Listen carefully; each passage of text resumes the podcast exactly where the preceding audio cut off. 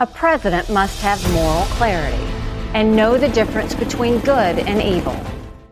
Kennen Sie diese Stimme? Wenn nicht, dann werden Sie sie vielleicht bald noch häufiger hören. Denn das war Nikki Haley, Donald Trumps ehemalige Botschafterin bei den Vereinten Nationen. Und was sie hier sagt, nämlich, dass ein US-Präsident moralische Klarheit braucht und den Unterschied zwischen Gut und Böse kennen sollte, das kann man durchaus als Angriff auf ihren ehemaligen Chef Trump verstehen. Haley will im nächsten Jahr Präsidentschaftskandidatin der Republikaner werden, aber kann sie Trump die Nominierung überhaupt streitig machen? Darüber wollen wir sprechen bei Was jetzt, dem Nachrichtenpodcast von Zeit Online. Mein Name ist Lisa Kaspari und es ist Samstag, der 9. Dezember. Nach einer schneereichen Woche gibt's nun Tauwetter. Zum Trost haben wir im zweiten Teil dieser Sendung heute einen Lebkuchenschwerpunkt. Jetzt kommen aber erstmal die Nachrichten. Ich bin Lisa Pausch. Guten Morgen. Ein Versuch, weitere Geiseln im Gazastreifen zu befreien, ist nach Angaben der israelischen Armee in der Nacht gescheitert. Zwei israelische Soldaten wurden demnach dabei schwer verletzt und mehrere Mitglieder der Terrororganisation Hamas getötet. Dem Welternährungsprogramm der UN zufolge steht die Versorgung der Zivilbevölkerung im Gazastreifen inzwischen kurz vor dem Kollaps. Der Vizedirektor Karl Skau war gestern zu Besuch im Gazastreifen. Es gebe nicht genug Essen, schrieb er danach auf der Plattform X und erwarb für einen humanitären Waffenstillstand. Im UN-Sicherheitsrat ist eine Resolution für solch einen sofortigen humanitären Waffenstillstand gescheitert. Die Vereinigten Arabischen Emirate hatten den Entwurf eingebracht. Die Mehrheit, also 13 von 15 Mitgliedern, stimmten dafür. Doch legten die USA ihr Veto ein. Unter anderem mit der Begründung, dass das Selbstverteidigungsrecht Israels in dem Papier fehlte und die Hamas mit einer Waffenruhe ihre Herrschaft in Zukunft fortsetzen könnte. Auf dem Parteitag der SPD in Berlin spricht Bundeskanzler Olaf Scholz heute Morgen zu den rund 600 Delegierten. In seiner Rede dürfte es unter anderem um die aktuelle Haushaltskrise gehen, um die umstrittene Migrationspolitik und um das Umfragetief der SPD. Redaktionsschluss für diesen Podcast ist 5 Uhr. Wenn im kommenden Jahr in den USA ein neuer Präsident gewählt wird, dann ist es, Stand heute, recht wahrscheinlich, dass Amtsinhaber Joe Biden verliert. Und nicht nur in Europa gibt es die Sorge, dass dann wieder Donald Trump zurückkommt. Auch in den USA hat in Zeitungen wie der Washington Post eine Debatte darüber begonnen, wie man die Verfassung Trump festmachen kann. Denn Trump spart ja nicht mit gruseligen Ankündigungen für eine mögliche zweite Präsidentschaft. In dieser Woche hat er gesagt, er wolle nur an Tag 1 Diktator sein. He says, you're not going to be a dictator, are you? I said, no, no, no, other than day one. Erstmal muss Trump allerdings noch die Vorwahlen bei den Republikanern gewinnen, die im Januar starten. Trump ist klarer Favorit und doch setzen seine Gegner große Hoffnungen auf Nikki Haley. Die ehemalige US-Botschafterin bei der UN arbeitet sich in Umfragen langsam nach vorne. Was auch damit zu tun hat, dass weite Teile des konservativen Establishments in den USA eine Neuauflage der Präsidentschaft Trump natürlich ebenso fürchten wie Liberale. Doch kann es Haley wirklich schaffen, Trump gefährlich zu werden? Das weiß Heike Buchter, unsere Korrespondentin in New York. Hi Heike. Hallo. Ja, erzähl uns mal was über Nikki Haley. Also was sind denn so drei Fakten, die wir über sie wissen sollten? Ja, ich habe sie tatsächlich mal getroffen vor einigen Jahren, als ich in South Carolina war. Nikki Haley, die damals da äh, Gouverneurin ähm, des Bundesstaates war. Und was mir immer noch in Erinnerung ist, sie trägt einen Brillanthänger an einer Kette mit den Wahrzeichen ihres damaligen Bundesstaates, die Palmetto-Palme. Also was wir besprochen haben damals, ist mir nicht mehr in Erinnerung, aber diese Kette. Und die habe ich neulich wieder auf einem Bild gesehen, als sie für ihren Wahlkampf porträtiert wurde. Nikki Haley ist Tochter äh, indischer Einwanderer und hat es tatsächlich ähm, in dem sehr traditionellen Südstaaten-Bundesstaat äh, geschafft, sich politisch durchzusetzen, was dafür spricht, dass sie sehr spitze Ellenbogen hat. Kritiker bezeichnen sie ja als Margaret Thatcher des Palmetto State. Warum denn der Vergleich mit der konservativen Premierministerin von Großbritannien? Ich dachte, sie ist moderater als Trump. Ja, da täuschen sich ganz viele sie wird mit Margaret Thatcher ähm, verglichen, unter anderem eben auch wegen ihrer sehr harten Haltung gegenüber Gewerkschaften. Und zwar damals ähm, haben versucht, die Boeing-Beschäftigten in ihrem Bundesstaat sich zu organisieren, gewerkschaftlich zu organisieren. Und da hat sie äh, nicht nur auf Social Media eine Anti-Gewerkschaftskampagne gefahren, sondern auch in einer Rede an ihre Bürger äh, gesagt, wie ähm, sehr sie doch einfach der Meinung ist, dass man gar keine Gewerkschaften brauchen würde. Und äh, später hat sie dann, sehr lustig, bei Boeing im Aufsichtsrat mitgewirkt. Sie ist immer ganz klar auf der Seite der, ähm, der Unternehmen gewesen. Sie ist wirklich auch nicht moderat im Sinne dessen, dass sie zum Beispiel befürwortet, Truppen nach Mexiko zu schicken, um dort die Drogenkartelle irgendwie jenseits der Grenze zu bekämpfen. Ähm, sie plädiert dafür, ein Fünfjahreslimit für Beamte einzuführen und die danach quasi freizustellen. Äh, lauter solche Sachen. Also wenn man sich genau anhört, was Nikki Haley zu sagen hat, dann ist sie alles andere als moderat. Aber jeder jeder ist moderat gegenüber Donald Trump. Genau, und das ist wahrscheinlich der Grund, warum Haley jetzt im Vorwahlkampf vor allem von den Wirtschaftsbossen und von der Wall Street unterstützt wird. Da sind ja auch Milliarden Dollar an Unterstützungsgeldern im Spiel.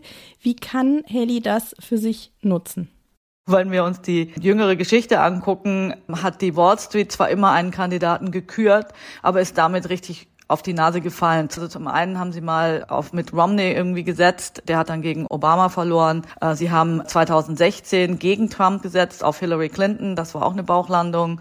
Trump äh, hat einen so harten Kern an Fans und spielt das weiterhin so geschickt über Social Media, also soziale Medien, er braucht diese ganze Munition, die die anderen brauchen, die braucht er gar nicht. Er muss nicht von Tür zu Tür Leute schicken, die mit Wählern reden und sie überzeugen, für ihn zu stimmen. Diese Leute sind schon da. Alles klar, ich danke dir, Heike, für die Einschätzung und wir harren der Dinge, wie es weitergeht bei euch da drüben. Ja, wir, wir auch.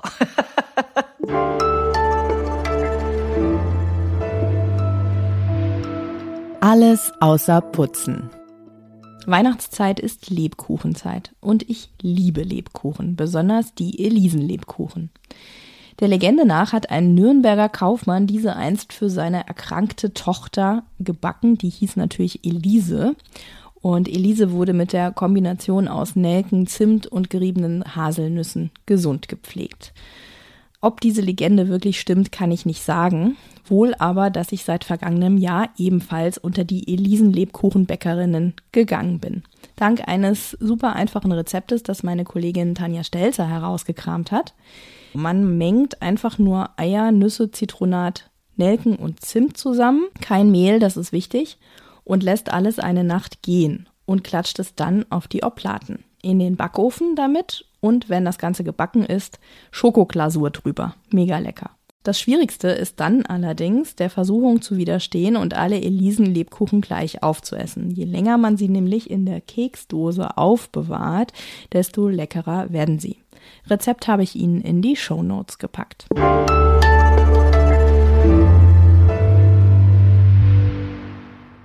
Und wo wir gerade beim Weihnachtsgebäck sind, kennen Sie den Kemsche Kuchen, eine Hamburger Traditionsware. Keine Sorge, auch mir war sie neu. Es handelt sich dabei um bessere und vor allem größere Zimtkekse, mit denen Generationen von Kindern an Alster und Elbe Lebkuchenhäuser gebaut haben. Und die waren kurzzeitig bedroht für diesen Winter, wurden nun aber gerettet.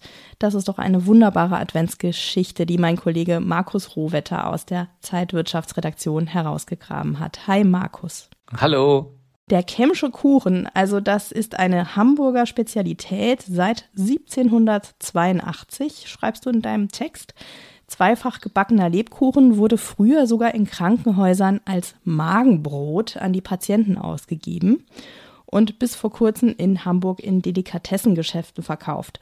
Und dann ist er verschwunden. Erzähl mal, wann ist dir aufgefallen, dass er gefährdet ist? Mir ist das aufgefallen, als mich die ersten Kollegen darauf angesprochen haben. Hör mal, die Kemschen Kuchen gibt's nicht mehr. Und ich habe auch echt gedacht, Herr Kemsche Kuchen, was denn, was ist denn das jetzt überhaupt? Weil ich auch kein Hamburger bin. Hab dann aber sehr schnell festgestellt, wie wichtig diese Kekse für Hamburg sind. Und ähm, ja, da habe ich mich auf die Suche gemacht und festgestellt, die gibt's wirklich nirgendwo in diesen Läden, wo man in Hamburg normalerweise einkauft. Und warum war das so und wer hat den Kempsche Kuchen am Ende gerettet? Ich habe rumgefragt und in den Läden hieß es ja, ich glaube, die, die produzieren nicht mehr. Vielleicht sind die auch pleite, hieß es da. So schlimm war es dann nicht. Aber äh, ich habe dann herausgefunden, dass die kleine Bäckerei, die die heute herstellt, inzwischen kommen die aus Hannover, ähm, sich letzten Endes mit den Supermärkten über die Preise nicht einigen konnten. Die hatten auch höhere Rohstoffkosten und wollten das weitergeben. Das wollte der Einzelhandel nicht. Und dann mussten die einfach vorübergehend mal die Produktion einstellen. Und gerade so kurz vor Weihnachten war das natürlich ein echtes Problem, weil die Dinger ja zum Lebkuchenhausbau vor allen Dingen verwendet werden. Aber dann hat sich der Kemsche Kuchen gegen die Lebensmittelgroßhändler durchgesetzt. Ja, das war tatsächlich so, weil sehr viele Kunden dann auch in ihren Läden gefragt haben, ja, wann, wann kriegen wir denn welche? Wir wollen die haben. Und dann haben irgendwann die Einkäufer der Supermärkte auch äh, eingesehen, dass sie das Zeug irgendwie wieder beschaffen müssen. Und dann ist man sich dann einig geworden, die werden demnächst ein bisschen teurer als jetzt, aber es gibt sie dann zumindest in den nächsten Wochen wohl wieder. Na, das ist doch was fürs Herz der Hamburgerinnen und Hamburger. Ich finde ja interessant, du hast in deinem Text auch geschrieben, dass viele Kundinnen und Kunden super viel Wert auf Traditionen legen und dass das auch schon andere Kekshersteller bitter erfahren mussten, als sie versucht haben, was zu ändern an ihrem Sortiment. Ja, das ist richtig. Also die Kekskundschaft ist wirklich sehr traditionsbewusst. Das hat die Firma Balsen, die natürlich viel, viel größer sind, die haben das auch schon erfahren. Die haben die Verpackung vor zwei Jahren ändern wollen. Sah extrem stylisch aus, aber die Leute haben es halt liegen gelassen, weil das waren nicht mehr ihre Kekse. Ich danke dir ganz herzlich, Markus. Gerne. So, und das war's für heute. Zuschriften und Hustenbonbons gerne an wasjetzt.zeit.de. Morgen früh spricht hier Rita Lauter und heute gibt es noch eine Sonderfolge von meiner Kollegin Simon Gohl zu der Frage, wie Palästinenserinnen hier in Deutschland auf den Krieg zwischen Israel und der Hamas schauen. Hören Sie doch mal rein. Ich sag Tschüss und bis bald.